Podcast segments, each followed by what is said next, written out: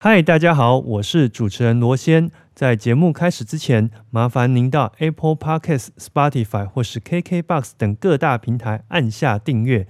此外，如果喜欢我们的节目，也请到 Apple Podcast 留言区来告诉我哦。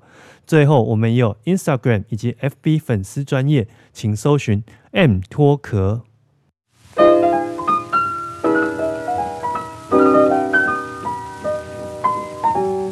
我是罗先，欢迎收听 M 脱壳 Music and Talk。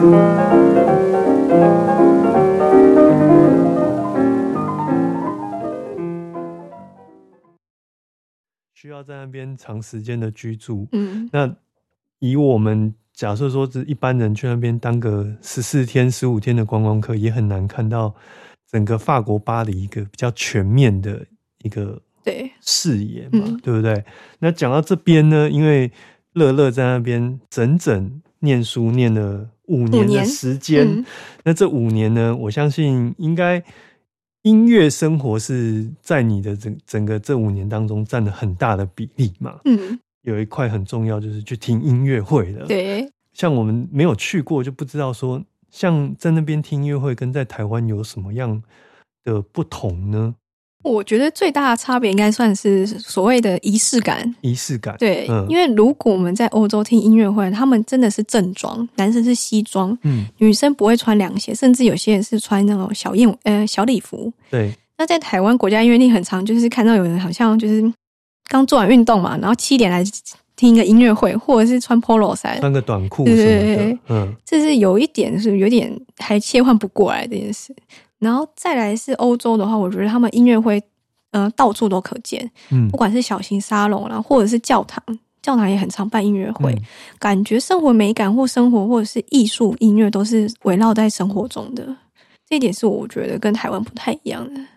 所以在那边，你有可能走在路上逛街，莫名其妙就参与了一场音乐会的演出。诶，我蛮常这样子，对，很很很，或者是有时候去教堂，然后听一听，诶，他就是诶，真的有人在弹广风琴，对。然后看，诶，就原来是今天晚上就有音乐会，他只是嗯现在在 rehearsal，、对，因为管风琴它这么大声，它也不可能把你关起来嘛，所以嗯。诶，很酷，所以真的是走到哪都有音乐会。像音乐会的曲目上来说，跟在台湾会有很大的不同吗？嗯，我觉得曲目上的话，可能广度会更多，嗯不管是古典、现代，或者是甚至现在是有点超现代，有点很像现代作曲家的其他的作品。但我觉得台湾的音乐会，主要如果你在国家音乐厅看到，还是那种比较经典的，或者是国家交响乐团表演的，还是那些马勒，或者是反正现代的比十九较少。世纪的作品，对不 对？对啊，呃，对，活在十九世纪。因为 感觉，据这个前辈们所说啦，在那边会听到很多的当代音乐，是可能热腾腾刚写出来的东西，对不对？对，然后就被表演出来。对，那那一种时代感，也许在其他地方都很难看得到。那尤其当然别不用说在台湾呐、就是很多现代作品，我觉得如果说你开个全场都是呃比较近代，比如说李格弟，大概大概就很难 对，完全没有人，很大家难卖都空白。票 这样对子。对，但我还是觉得作品它还是有它的时代性。嗯，就是它即便被生出来，它自己会自己会长大，可是，在那个过程当中，它属于它的那个时代感，还是应该要被有机会被记录下来啦。对啊，嗯，嗯，那还有还有其他的有趣的故事吗？我可以分享一个，是嗯我觉得我在五年之后我培养的一个气势感。气势感，对，这比较好玩。是有一次我去西西里岛玩，那大家知道西西里岛最有名是什么吗？西西里岛就是那个教教父那边 意大利对南方的一个小岛嘛。最有名就是黑手党嘛，嗯对但那边人感觉真的都比较派一点。嗯然后那边也有吉普赛人呐、但我只是刚好有一次，因为大家知道意大利人吃饭其实很晚，大概一点到一点半。然后刚好那一天中午就是十二点多，我就肚子饿到不行，可是嗯。我就想要去吃一某一间餐厅。台湾的时差，对。意大利的味，对对对对。然后我就是想说，我就是很想吃，就肚子好饿，所以我我先跟告告诉嗯告告诉大家，就是女生肚子饿的时候千万不要热，你也是肚子饿会生气的人，不要超生气。然后刚好我就是好，我就想说，因他到一点多才开，那我就在附在附近有些古呃景点，然后晃一晃。可是中午又很热，然后想说，不然就划手机回一个讯息，我就边走边看。对，殊不知后面就有几个吉普赛人就开始大喊吆喝我，他说啊，拉信拉信，就是人说啊，中国人，中国人。然后那天就饿到不行，我就突然停下来，我就催他们，嗯然后他们就继续走。我就反而是我尾随在他们后面，对你反而是 对，变得就这么，我想，喂，不对，我怎么可以这么凶啊？嗯，我就是跟跟到他们觉得害怕，他们就走掉为止。然后不对，要是我五年前的我，我应该就会很害怕，就是躲开。怎么会这样子呢？到底是因为五年在巴黎这样培养这种气势感，还是因为我真的肚子太饿？可能都有。对啊，蛮好玩的。我觉得这应该是以前或者是一般台湾女生不敢做的事情。对啊。比如说，像我们东方人或者是台湾人去到巴黎，或者说去到欧洲，像你们在那边，就一眼看得出来说，这个人是来观光的，或者是这个人是已经生活一阵子了。有的可以感觉得出来，对不对？可以，是因为其实观光客都会穿的很五颜六色、很鲜艳，甚至名牌你就要背在身上，什么 LV 啊、爱马仕、Chanel，你就知道，因为那一些观光客他们来是为了什么？打卡拍照。拍美网美美的完美照，所以他们穿的华服这样走在街上。但我们在巴黎久，其实我们很喜欢穿深色的。一来我知道为什么，因为深色比较不脏。嗯，因为巴黎地铁的椅子很脏。嗯，你有时候觉得我如果穿白色的裤子，会不会人家坐在那个椅子上就变灰色？所以那时候其实我们都会穿比较暗色系。然后其实巴黎人也是比较暗色系，所以有时候我们巴黎就是他们那些法国人会嘲笑你们，就是很像 duck。就像鸭子，就喜欢穿一些很五颜六色，对，什么像什么就对，所以我们其实很可以看得出来，然后再是态度，嗯，就是我们真的在巴黎，我们如果是呃留学生啊，或者是住长居，其实我们真的在地铁或哪里就走得很快，嗯，因为你像台北人一样，就是我们不会这样看上看一下，就是因为我们很坚决知道说我们现在在干嘛，等一下要去哪里，也不用想那么多，对，比如说啊，好漂亮啊，拍个照，然后这样子，对我那完全可以看得出来，对啊。所以不管是外在上，或者是他的态度什么的，对，嗯，你刚刚讲那个衣服，让我想到在东京那个上班时间，看到大家都是穿一件，对对，很像这个，对对对，然后是单色的，对对。然后我那时候就想说，嗯，那我要伪装一下东京，跑去买了两件，聪明聪明。对，可是你在外观上就是很。会变得是融入在他们的那个人群里面，好像是那其中的一个一份子这样子。对，呃，哎，那我们前面有提到说乐乐在那边念了五年的书嘛？那其实像我就很好奇，因为在台湾大家都说学音乐这个有蛮多的限制，可是或者是说不管是。跟老师之间的关系，或者是说你能够弹奏的曲目、演奏的曲目，都有蛮蛮蛮多的限制啊。那跟你到了欧洲去之后所见所闻，有没有比较上的差异？前后这个学习经验上的不同？有完全的不同。我觉得总结应该是最大呃差别，就是在自由度。嗯。嗯，你在台湾学的话，我刚刚有说有点像是填鸭式，嗯，就是老师给你什么曲子，那你就要练，然后有点，我觉得有点像是呃匠人，就是有点像画匠嘛，也不算，就是有点像是只是在练技巧而已。你不知道你在练什么，你也不知道。针对那个，比如说十六分音符要把它吹清楚这件事，对对对。然后我们要完整的、不能出错的演出一首曲子，对。但是在国外，其实他们比较讲求的是你对音乐的见解。嗯，我为什么要突然在这边建墙，或为什么我在这边要收尾，或者是为什么我会觉得我应该要怎么做，而不是书上写的这样？嗯，那其实老师在法国，我们我我的老师啊，他其实觉得你只要讲出一个理由，他也觉得 OK，他就给你过。嗯，而不像台湾说你这边上面写建强，为什么你不建强呢？或者是你这边大声一定要大声？可是我觉得在欧洲的话，他们是觉得真的是比较讲求是自己对音乐的表达。我觉得因为这样可能大声，可能没有对他本身的概念或者是曲子的概念有点不违，就是有点违和。那我觉得这样其实怎么做？然后我就跟老师讲，老师也很 OK。然然后其实我老师也对我很好，因为我其实啊，我大学这样子到处跑惯了，我在欧洲怎么可能不跑惯的呢？因为我老师有我的 Facebook，他就看我每天在打卡。因为其实我如果周间，因为在欧洲读书的好处是有时候机票很便宜，有廉价航空，就是可能五欧十欧就可以出去玩，或者是呃去其他城市。欧十欧，对我曾经有花十欧去到保加利亚。十欧就是和台币现在四百块，四百块。对啊，所以我回来之后搭高铁，我觉得好贵哦。所以它是单程的机 票，对不对？但它其实十欧已经很足够，因为你可以上一个 hand carry，那 hand carry 一个小旅行三到五天，甚至一个礼拜，你其实都够，已经够装。对。然后有时候有一次还很疯，我想要去米兰看一个展，然后刚好机票才三十欧，我就杀过去了。对啊，那。但就是好处，就是你周间的时候可以出去各个城市玩，各个看其他你想看的事情。嗯，然后我老师也说很羡慕我，哎，怎么老师反而羡慕我？因为他他为了要上课上班，他没办法 跑来跑去。他每次都跟跟其他同学说，哇，好羡慕易乐哦，都可以到处跑。可是我们老师也对我很好，尽管就是因为我到处跑，没有这么多时间练琴，可他还说没关系，他他就觉得我品味很够，看我照片都很美，然后我就是有自己的品味。然后，反正我觉得法法官在意的是你自己有没有自己对自己的品味认定，而不是你的技巧多吹多好或多精准。所以我觉得我可以拿到最高文凭、博士文凭，其实有一个部分也是这样，因为他们注重是这一块，你音乐表达。所以尽管有时候我可能 technique 技巧没有到这么的好或精准，可是他觉得你这是真的是有钱的人，你真的只要肯 肯练习。讲都有点心虚，肯练习，那他觉得你是可以到的，所以他才会给你这个。那是可以被克服的。对，嗯，因为其实技巧其实最简单，你只要愿意花时间去练，有点像是你去琢磨一个东西，你只要一直一直练，一直练，其实就可以到。他们主要看的是你表达跟天分到底有没有可能去创作这个美的东西出来。嗯，我觉得这是台湾文化跟法国文化不一样的地方。就好像是我们在听到一些老的法国音乐家，嗯，在弹琴的时候，就是。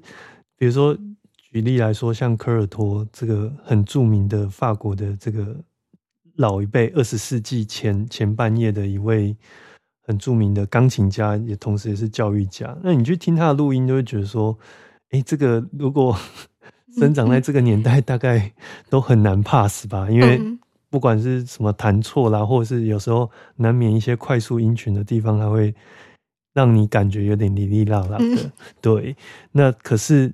就像你刚刚讲，他们比较注重的是说我如何去表达这个音乐的情境，然后去创造一个氛围出来。嗯，然后我觉得那个学校我们叫巴黎师范学院嘛，那其实我可以讲的是，我们那个学校真的很美，嗯，很像就是我每次上课我在学校上课就觉得我好像置身在那种以前那种十四呃路易十四那种凡尔赛那种沙龙里面，嗯，因为我们其实有真的有真的有水晶吊灯。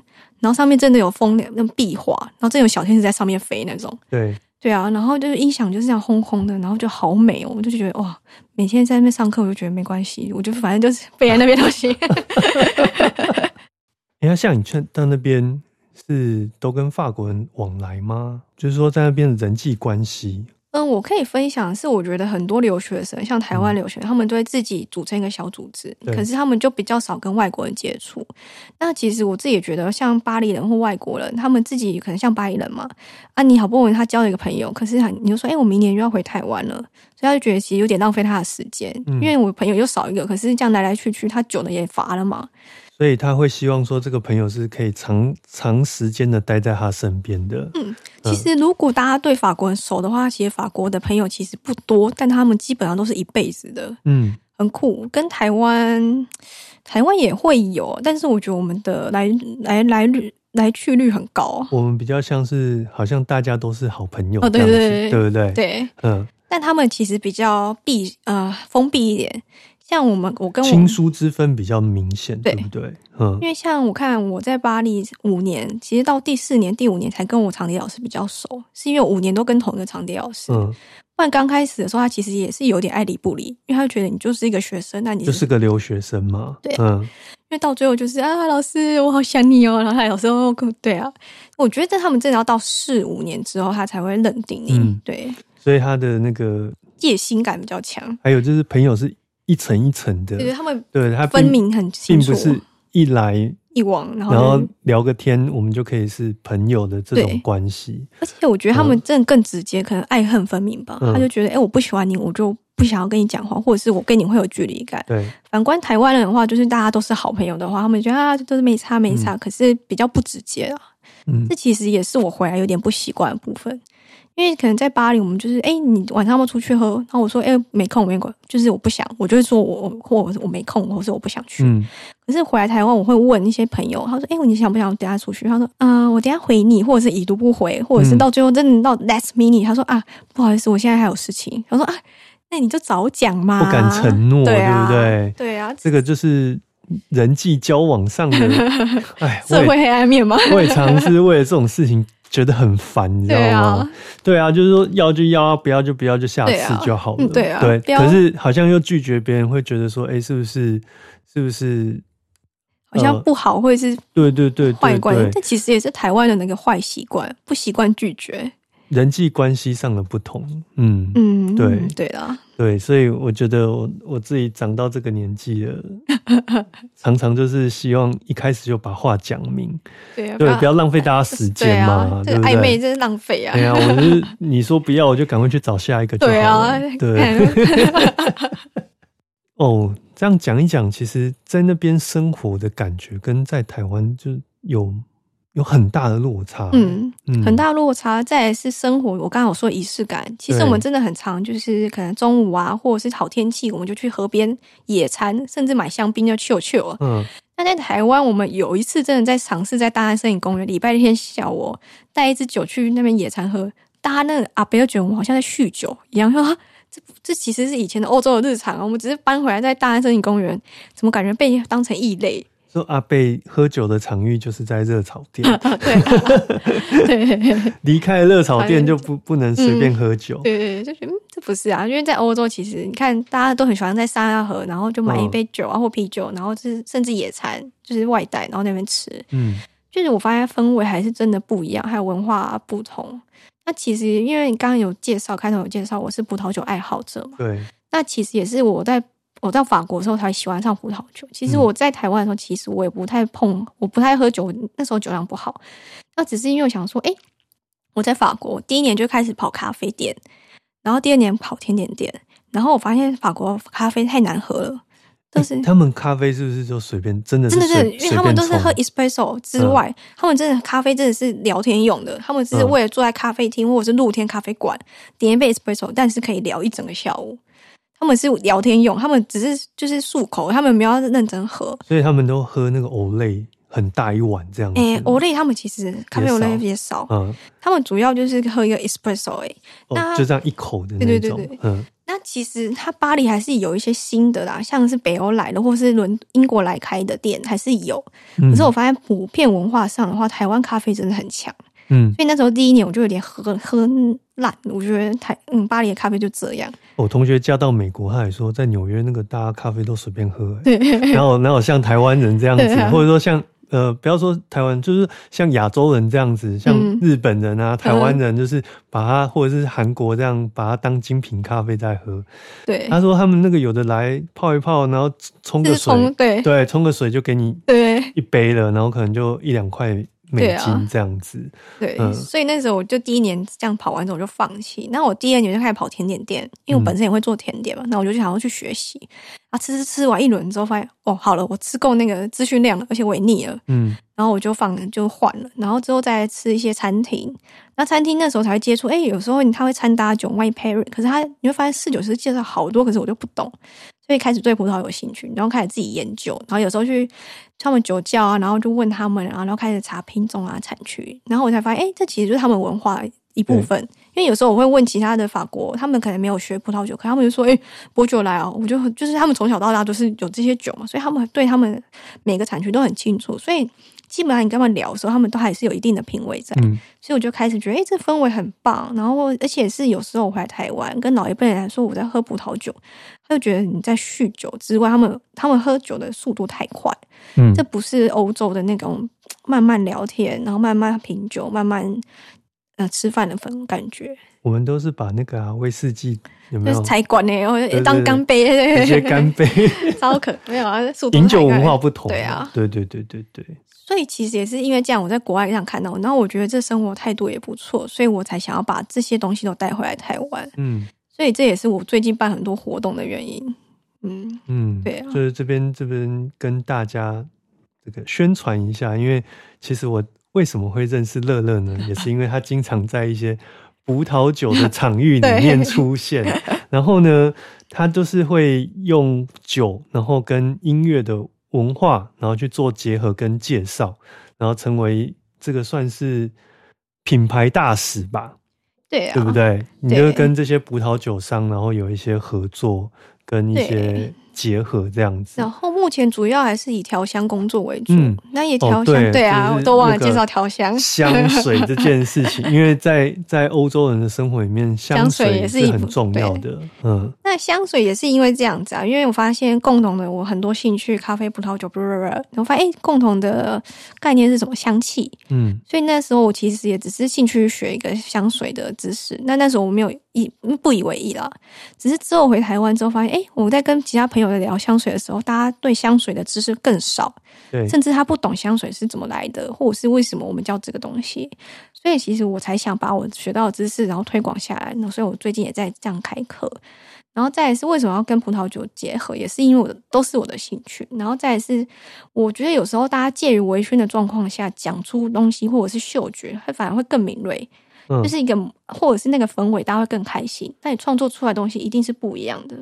对，所以是我为为什么会这样做，就是我觉得这是好好玩的事情，啊，我以为人进入微微醺的状态，比较好讲话，那个 听什么都好听，吃什么都好吃。这也是一部分啊。所以你看，我们今天讲了那么多，包含你过去音乐上的专业，然后就是对于旅行，然后还有一些整个人生的看法，然后也有这个调香嘛，以及嗯葡萄酒、酒类。其实，在你的生活当中，这一整个是很多元的嘛。那嗯其实也让我想到说，现代人的生活当中，其实资讯量的爆炸，甚至于我们可以称之为现在这个叫做资讯爆炸时代。嗯你接受资讯不再是单一面向，那你自己会怎么看？说这个世代以及整个世代的人如何去面对这样的一个客观条件的状况？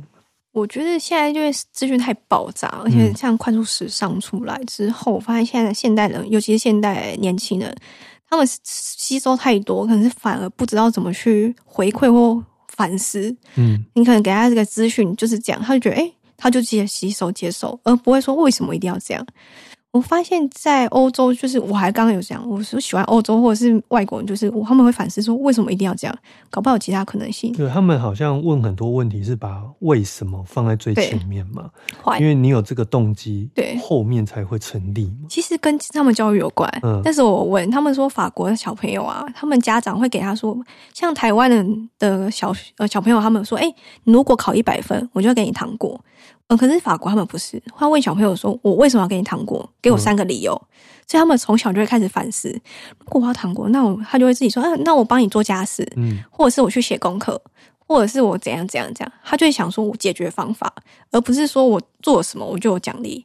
就是单纯的被授予，对，对不对？对我这嗯完全不一样，所以我觉得反导致是我现在很多事情是我会自己想解决方法，而不是大家觉得哎、诶我怎么可以有这么多行动力？是不会，嗯因为我觉得这种遇到阻碍了，可是我就要想，不可能，一定有其他方法。嗯。对啊，这是我觉得这是现现代小朋友缺有点缺乏的事情。对，其实应该也是说，像我现在做葡萄酒跟音乐会的结合，我刚开始两年前也是很辛苦的，嗯。因为基本上音乐人很少会喝葡萄酒，然后再来是葡萄酒圈的或者是葡萄酒校很少在办音乐系、古典音乐系的活哦，动，所以这两个领域是完完全不同同的的人，对。嗯所以刚开始就是一间一间找，一间一间去试，然后到现在还比较一间一间推，这样比较快。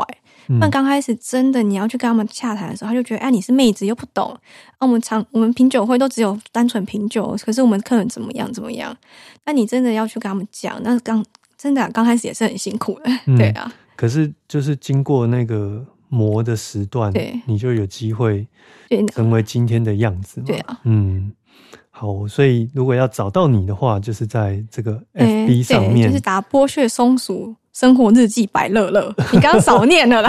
还有百乐乐，百乐因为百百那个就是那个 by 嗯，b y，然后乐乐就是我的名字，对啊，不过简单来说，剥削松鼠就就可以了嘛，对哦？应该是可以应，该是可以。然后我们也会把你的粉丝页的讯息放在我们资讯栏里面。就是王美照放在里面嘛。对，王王美照之外，资讯栏会把这个连接放进去，好 啊，没问题。让大家简单容易去搜寻到你的这个专业这样子。嗯对，那最后不免俗的要问说，因为你你现在做这么多事嘛，有给自己什么样的目标吗？